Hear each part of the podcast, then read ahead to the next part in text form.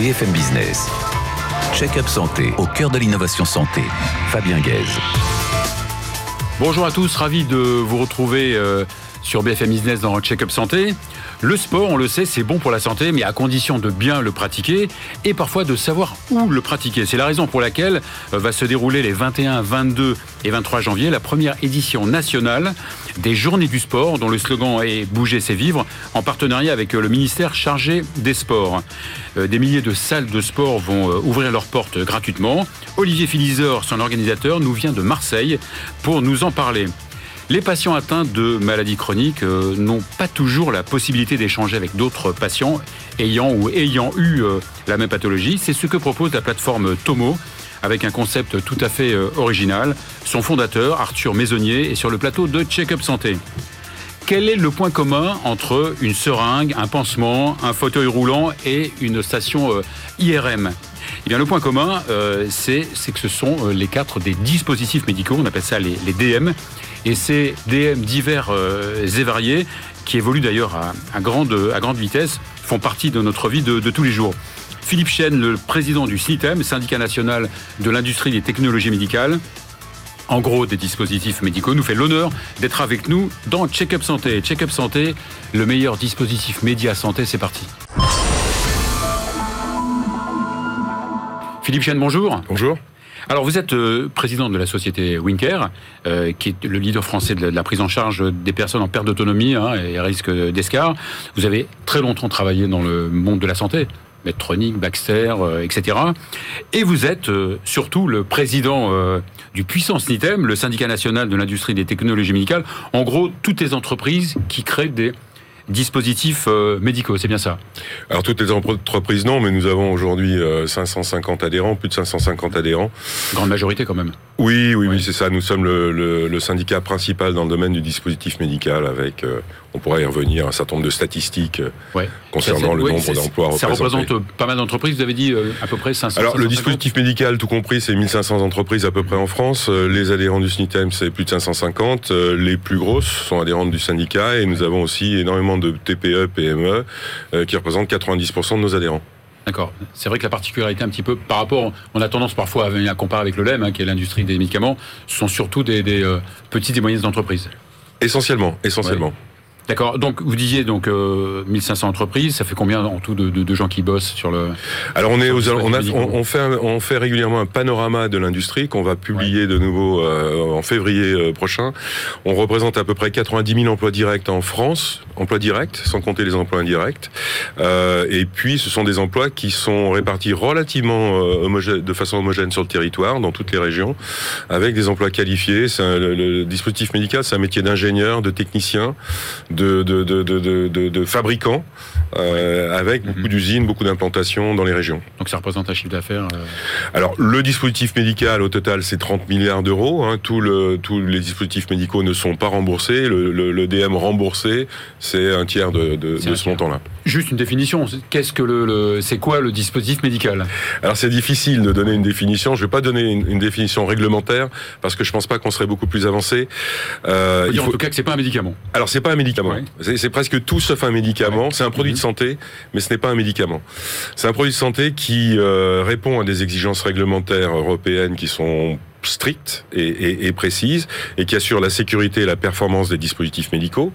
On va donner quelques exemples. Hein. On est euh, positionné euh, euh, sur des dispositifs qui sont utilisés dans la prévention, le diagnostic, la compensation du handicap et, et le traitement. Voire même le thérapeutique. Thérapeutique, voilà, le traitement. Donc quelques exemples. Vous parliez de la seringue, bon, le lit médicalisé, je peux en parler puisque mon entreprise en, en mhm. fabrique, mais jusqu'au la plateforme IRM, en passant par les implants cardiaques, orthopédiques, le cœur artificiel, etc., etc. oui, justement, c'est pas une difficulté de, représenter un univers aussi euh, aussi hétéroclite, aussi diversifié? Alors c'est une difficulté. On a on a quand même pas mal de points communs. On y reviendra probablement dans la discussion, puisqu'en définitive on est tout sauf du médicament et que la régulation qui s'applique à notre secteur doit être une régulation spécifique, ce qui n'est pas encore le le, cas aujourd'hui. On va en reparler. Donc euh, vous disiez hein, pas mal d'entreprises. Est-ce que ces entreprises ont été impactées par le, le Covid? Oui. Alors il y a eu quelques effets de d'aubaine pour quelques entreprises qui ont connu une, des, croissances fortes. Hein. On a parlé énormément des, respirateurs, des besoins en matière de... D'impression 3D. Exactement, ce genre de choses. Mais globalement, le secteur a été impacté négativement par, par la crise Covid, avec une diminution de l'activité le report de, de, de, de, chirurgie programmée, etc., etc. Donc il y a une diminution, de, une contraction de l'activité, donc une baisse de chiffre d'affaires, et puis euh, plus récemment la flambée du coût des matières premières ou des coûts du, du, du fret qui ont mhm. atteint des, des, des, des, hausses absolument jamais vues. Hein. On est à plus de 50% en moyenne sur l'augmentation du coût des matières premières, donc une réduction dramatique des marges. Et ça, c'est un vrai souci. Euh, c'est un vrai souci pour nos entreprises. Du, du secteur. Quoi. Une contraction du secteur et en parallèle euh, une augmentation des charges qui sont liées à des euh, obligations réglementaires plus importantes que par le passé avec un nouveau règlement européen euh, qui s'impose à nos entreprises et à toutes les entreprises européennes en matière de, sécurité et de performance des DM. Donc ça, ça va dans le bon sens, mais ça a un coût. Et puis, euh, et puis d'autres euh, coûts additionnels dans nos dans nos environnements en matière de responsabilité sociale sociétale. on, pourra y revenir, mais, voilà. Donc en fait, on est on est on est pris en tenaille entre la contraction de l'activité et des augmentations de coûts et des baisses de marge. On a tendance à faire la, la différence entre vous comparez avec le mais c'est pas du tout la même chose, puisque un médicament, il a, il a une vocation à, être prescrit une trentaine d'années, tandis que vous, vos, euh, dispositifs médicaux, ils peuvent euh, évoluer de façon très rapide. Alors, c'est une industrie qui dépose énormément de brevets, qui, ce qui prouve qu'elle est très très innovante, mais effectivement, la durée de vie économique d'un produit est relativement courte, parce que le produit est toujours rendu obsolète mmh. par euh, l'innovation qui, qui pousse et, et, qui suit. Effectivement. et, étonnamment, vous, vous êtes soumis au même, euh, à la même réglementation alors la même réglementation non, mais la même régulation oui. C'est-à-dire qu'on est dans un dans un pays où effectivement euh, la puissance publique essaye d'équilibrer les budgets de santé en procédant à des régulations que nous on appelle comptables et qui ne sont pas basées sur euh, la maîtrise, une, une approche j'allais dire médicalisée de, de, de, de la dépense. Et c'est ce pourquoi on, on, on se bat au niveau du syndicat et c'est ce vers quoi on a envie d'aller, c'est-à-dire une une régulation adapté au dispositif médical, puisque le dispositif médical n'a rien à voir dans son modèle économique avec le médicament. Il nous faut une régulation adaptée. Et cette régulation adaptée ne pourra venir que euh, d'échanges en amont entre nos syndicats et les autorités de façon à euh, anticiper, donner de la visibilité aux entreprises et faire des choses intelligentes. Donc vous dites pour que cette régulation est en train de des freins évidemment à la, sortie des, produits. Est-ce que c'est la même chose dans toute l'Europe ou est-ce que c'est spécifique à la France? Non, alors euh, il y, a, y a la partie réglementaire stricto sensu, le marquage CE médical est le même pour toute l'Europe. Par contre, mmh. l'accès au marché, puis ensuite la prise en charge par le remboursement, c'est quelque chose de spécifique en fonction des pays. Et en France, on a un système d'accès au marché et un système de remboursement qui est le plus lent euh, d'Europe. Et alors là, rien à voir avec les États-Unis, qui sont à l'autre extrême? Oui, alors ce qui est intéressant, c'est que la FDA était vue euh, historiquement comme euh, un, un, élément relativement complexe et, qui freinait euh, l'innovation, la mise de, de, des innovations sur le marché. La FDA a fait sa réforme. Aujourd'hui, il y a des euh, guichets d'entrée euh, au niveau de la FDA qui permettent aux entreprises innovantes euh, de comprendre ce qui va leur être demandé en termes de, de, de preuves et qui permettent d'accélérer les, les, procédures d'accès au marché. En France, on n'en est pas là. Euh, et après tout, si on réfléchit ensemble avec les autorités de santé, on a tous intérêt à faire que les produits innovants arrive le plus rapidement possible sur le marché parce que ce sont ces produits qui vont permettre d'améliorer la qualité des soins et qui vont avoir des, des, des, des éléments euh, ou des effets restructurants sur le système de santé. Je parlais de la chirurgie ambulatoire, je parlais de la médecine personnalisée, c'est ce vers quoi on veut tous aller, mais on ne pourra y aller efficacement que si les innovations arrivent sur le marché rapidement et si elles sont tarifées correctement. Alors là, on est en période préélectorale, oui. donc c'est peut-être l'occasion d'être plus, un peu plus force de proposition envers les différents candidats. Oui, alors le CITEM est en train de préparer sa plateforme euh, euh, vis-à-vis -vis des différents candidats. On aura l'occasion euh, dans les quelques semaines qui viennent de publier cette plateforme et, euh, et de partager cette occasion avec plaisir mmh. et de partager de partager nos, nos, nos, demandes avec les différents candidats parce que la santé est quelque chose d'absolument essentiel dans la, dans la dans la vie des Français. Merci beaucoup. Merci euh, Philippe Chêne, président du SNITEM. On va à présent accueillir euh, Arthur Maisonnier, président fondateur de Tomo, plateforme de rendez-vous avec des patients aidants. BFM Business, check-up santé au cœur de l'innovation santé. Arthur Maisonnier, bonjour. Bonjour Fabien. Alors, vous avez fait l'école nationale euh, de supérieure d'arts et métiers. Vous avez un petit peu roulé votre boss un peu euh, de, par le monde. Hein. Vous êtes passé par le, par le Brésil, par d'autres euh, pays, je crois par l'Angleterre. L'Angleterre. et vous dirigez surtout la, la très jeune start-up Tomo, très jeune, euh, car vous l'avez lancé en 2020. Exactement, il y a un an et demi. Il y a un an et demi. qu'est-ce qui fait que vous vous intéressiez comme ça à la santé? Euh, Alors, il y a beaucoup de, beaucoup de raisons. La première, c'est que moi, j'ai baigné dans un milieu médical euh, depuis que je suis né, parce que ma mère est médecin. On a beaucoup de, gens dans, le, dans, la famille qui étaient médecins aussi. Pas de chance. Hein. Et, pas de chance, ouais. et j'ai été très tôt aussi confronté pour des raisons familiales à des personnes atteintes de pathologies chroniques. Et du coup, ça m'a sensibilisé à différentes étapes de ma vie, mhm. très jeune, et puis un peu plus tard aussi dans ma famille. D'accord. Donc votre constat, vous, c'est qu'il y a des médecins, il y a des malades ou des patients, mais peut-être que du fait de la pénurie des médecins ou peut-être de la surcharge du travail des médecins, euh, les malades se sentent un peu, euh, un peu seuls, un peu isolés? Euh, Alors je ne sais pas si c'est directement lié à la surcharge du travail des médecins, hein, mais, mais c'est vrai que les patients ressentent parfois, surtout quand ils sont atteints de pathologie chronique, un sentiment d'isolement hein, dans, dans, la vie, leur maladie.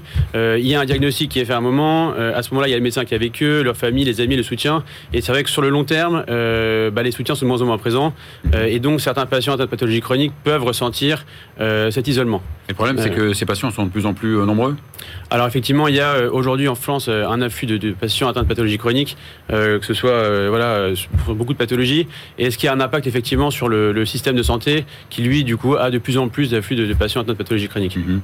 Alors, donc d'où l'intérêt de les faire se, rencontrer. Donc un, patient qui va rencontrer un autre patient oui, alors, alors il y a, euh, alors, alors le, patient qui va rencontrer un autre patient, ça n'a pas vocation à remplacer euh, un rendez-vous médical. C'est vraiment euh, un échange qui va avoir pour but de rompre avec l'isolement dont on peut faire face à ces patients-là, avoir des retours sur le vécu, sur, la pathologie, exactement. Comment ça se passe, comment va se passer la vie de, je sais pas, les voyages, comment va se passer la vie familiale, la vie en couple, la vie avec les amis? Pas plus tard qu'hier, euh, des, parents d'un enfant qui avait été atteint d'un diabète euh, me m'appellent pour me dire voilà, nous on aimerait bien parler à quelqu'un qui peut nous, nous expliquer comment ça va se passer, avec un message plutôt inspirant pour nous expliquer que finalement notre enfant pourra vivre et pourra euh, voilà, avoir une vie normale et puis avoir des amis, un travail, etc. Mmh. Donc il y a vraiment un côté de retour de vécu qui est hyper important pour les, patients et aussi les, les parents d'enfants qui ont des pathologies chroniques. Et plus facilement peut-être communiquer qu'avec un médecin qui parfois n'a pas, pas beaucoup de temps, et, etc. oui, effectivement. Alors bon, les médecins sont très bons pour faire, faire ça, exactement, mais, mais c'est vrai qu'ils n'ont pas toujours le retour sur le vécu de la pathologie. Et donc dans ces cas-là, parler avec un patient qui a la pathologie, qui vit avec, peut être très bénéfique pour les patients. Alors, mais pourtant, il y a des associations de, patients qui existent déjà, qui sont parfois même très, euh, très puissantes. Super, oui, oui. les associations euh, sont super, hein, font un travail formidable, ça, c'est incroyable. Euh, seulement, certaines personnes, parfois, sont dans des situations géographiques, hein, où il n'y a pas forcément d'association. certains patients, parfois, n'ont pas forcément envie tout de suite de se mettre dans un milieu associatif, pour des raisons qui leur sont propres. et dans ces, dans ces situations-là, en fait, ça peut être intéressant. Parfois, on a envie d'être anonyme. On voilà, alors, ils peuvent être anonymes aussi avec les associations. Hein. mais parfois, les patients veulent être dans, une, dans un cadre un peu plus euh, simple qu'une association où il parle directement à un patient euh, sans contexte derrière pour avoir un rapport un à un, un patient avec qui euh, ils peuvent avoir une discussion qu'ils ont choisi eux sur Tomo par exemple, hein, parce qu'ils pourront, ils pourront voir qui sont les patients avec qui ils vont s'adresser et, et ça peut être plus facile. Et ça peut justement faire ce gap entre le diagnostic et quoi consiste, En quoi consiste votre plateforme alors? Alors, que propose votre, votre plateforme? Ouais, alors Tomo, c'est une plateforme de prise de rendez-vous de patients avec des patients aidants. Euh, donc, c'est une manière pour les patients de rompre avec l'isolement, euh, avoir du retour sur leur vécu euh, de la maladie, et puis avoir un soutien psychologique quand il a besoin. C'est gratuit. C'est gratuit pour les patients, exactement. Donc les patients peuvent se connecter, c'est très simple, mhm. choisir la pathologie qui leur correspond et puis échanger avec un patient qu'ils auront choisi qui aura cette pathologie sur la plateforme. Et là, de façon anonyme s'ils le veulent, quoi. Alors tout est anonyme, hein, euh, ça mhm. c'est pas s'ils le veulent, c'est obligatoire. Euh, c'est anonyme pour les patients aidants et pour les patients. Comme ça, il y a une discussion qui peut se faire en toute liberté. les discussions ont lieu soit en visio, donc en visuel, soit sans le visuel. Donc en fait, c'est pas par le téléphone, quoi. C'est pas. C'est pas par le téléphone. C'est exactement une fois que le rendez-vous est pris, mhm. les patients vont recevoir un lien de, pour se connecter à la visio, mhm. euh, à travers lequel ils pourront se connecter anonymement avec le patient aidant. D'accord. Et justement, le patient aidant, donc évidemment, il s'inscrit sur la plateforme. Exactement. préalable. C'est vous qui les sélectionnez? Oui. Alors ça, c'est un point super important. Euh, toute la sélection des patients aidants, euh, c'est un point sur lequel on a beaucoup réfléchi ces derniers mois. alors nous, on a développé aujourd'hui une méthodologie qui consiste en plusieurs étapes, hein. une phase en amont et une phase en aval, en continu, qui en fait nous rend aujourd'hui très sécurisés parmi les, les acteurs les plus sécurisés de l'écosystème. parmi cette méthodologie, il y a cinq points en amont. Hein. premièrement, on, fait, on demande un questionnaire basé sur la directive du ministère de la Santé aux patients pour comprendre qui sont et leur, la raison pour laquelle ils veulent rejoindre Tomo. Ensuite, il y a un entretien de personnalité avec un patient aidant et un psychologue pour que eux puissent voir ensemble comment ça se passe et qui est le patient qui, qui veut être sur Tomo. Il y a ensuite une charte éthique qu'on a co-développée avec des centres éthiques pour justement mettre un cadre à la discussion que le patient aidant aura avec le patient, qui s'engage à signer évidemment. on demande aux patients d'avoir une formation au counseling. nous, on les formera s'il le faut. que vous pouvez former vous aussi. Exactement, exactement. Alors nous, on a en place tout un système de formation de patients pour qu'ils puissent être aptes à échanger avec d'autres patients à travers le counseling. Une formation préalable puis en continu. Et finalement, on passera les patients devant un comité éthique de sélection qui sont des experts qui travaillent avec nous pour être sûr que les patients sont en mesure de pouvoir échanger avec d'autres patients. Ça, c'est la phase en amont. Mhm. Euh, et ensuite, en continu, il y a toute une phase qui va être la supervision et de l'analyse de pratique. Euh, on demandera aux patients de nous faire des retours sur les discussions qu'ils ont avec les patients aidants mhm. pour s'assurer que euh, la discussion est bien dans le cadre de la charte éthique que les patients aidants sont engagés à, signer.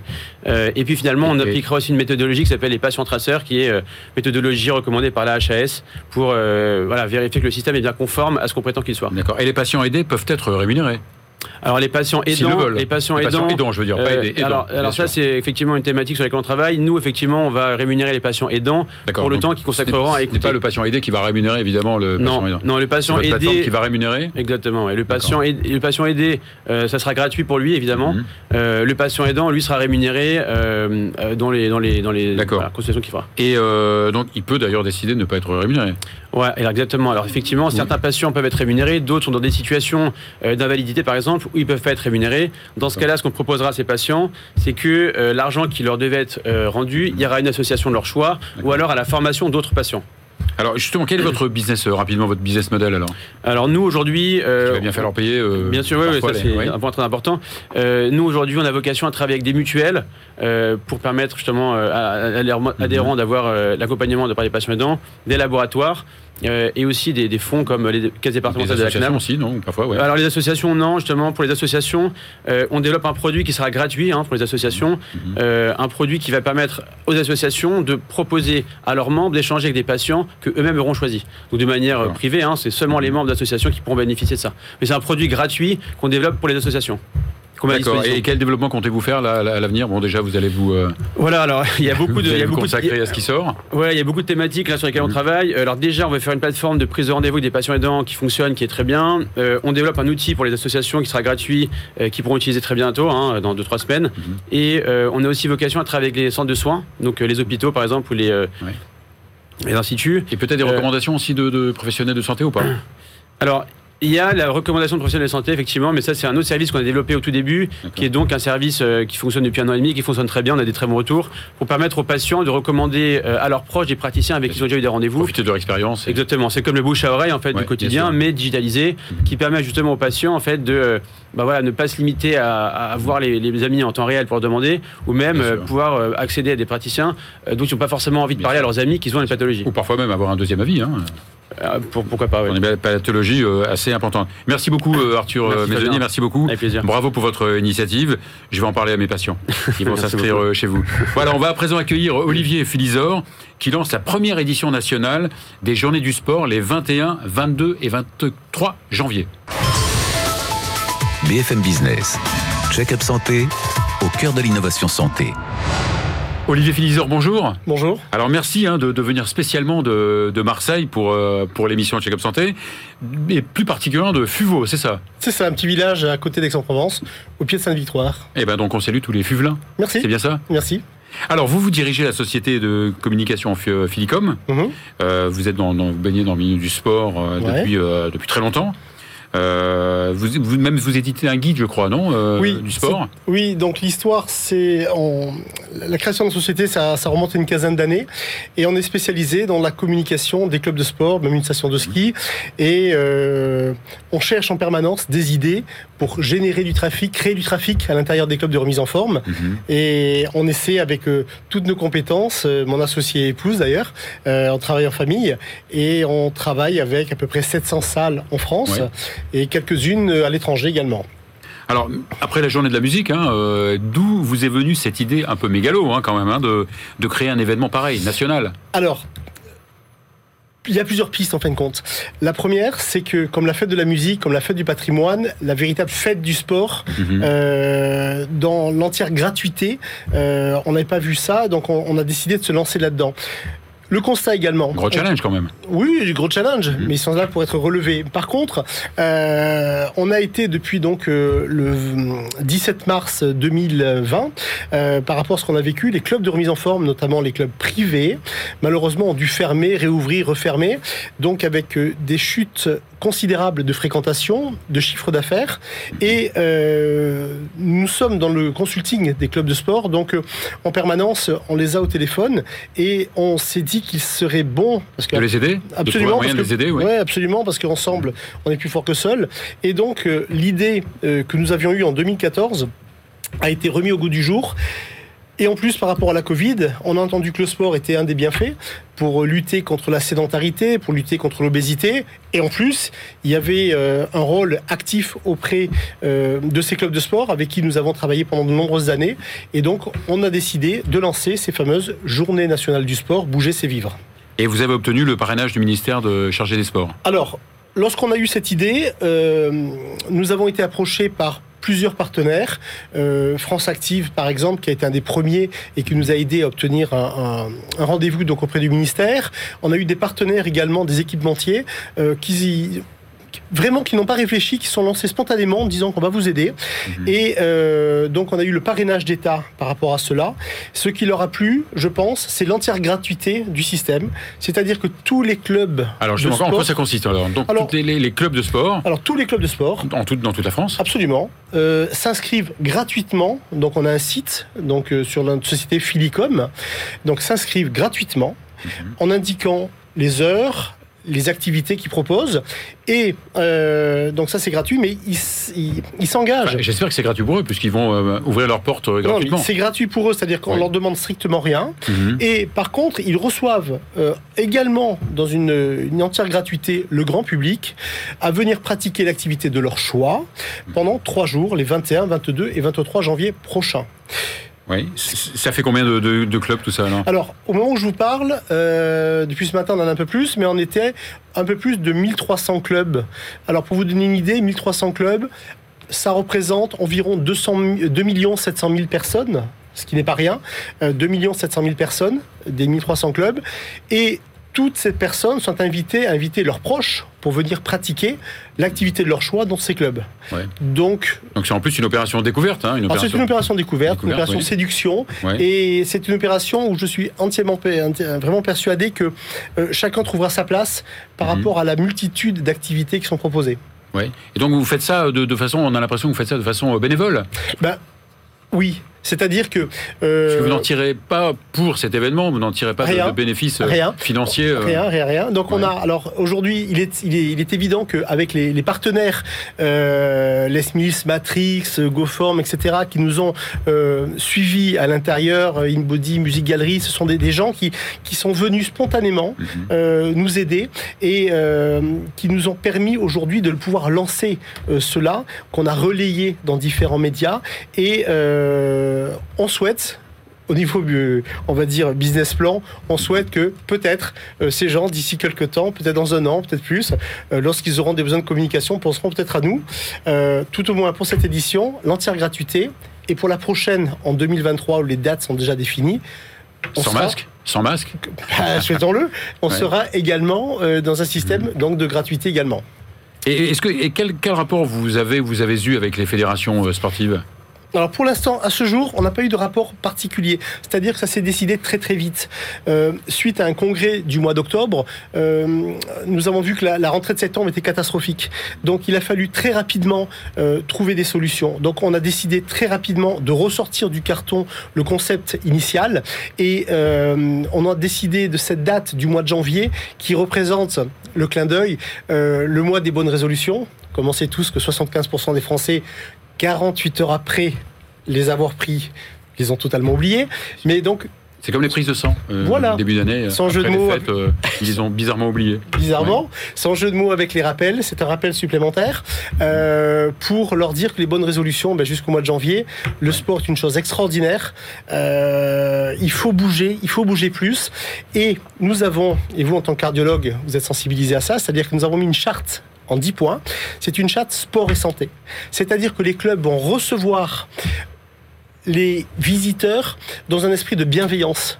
Et il y a, dans la charte de, sport et santé, il y a les 10 points des cardiologues, c'est-à-dire découvrir la personne, voir s'il est adapté, sa morphologie et la personne pour pouvoir faire telle activité. psychologique, Absolument. Euh, anatomique, et, etc. Absolument, absolument. Voilà, donc ce, ce, rapport de sport et santé est pour nous très très important. Et la personne qui s'inscrit donc gratuitement coche cette case et accepte de recevoir les gens avec bienveillance. Donc, euh, notre peut-être que, oui, peut-être que l'année prochaine, vous l'étendrez peut-être à d'autres activités euh, outdoor plutôt que indoor? Ben, Aujourd'hui, la, on va dire la priorité absolue, ce sont les clubs privés qui sont en difficulté. On a quelques associations qui ont rejoint, mais le sport aujourd'hui est une des solutions, une des solutions pour aller mieux, pour vivre plus longtemps et dans de meilleures conditions. Eh bien, merci beaucoup. Merci beaucoup, euh, Olivier Philizor. Euh, voilà, c'est la fin de, l'émission. Tant pis pour vous. Hein. Mais vous pouvez quand même euh, nous retrouver sur le site de BFM Business avec tous les replays. On se retrouve la semaine prochaine.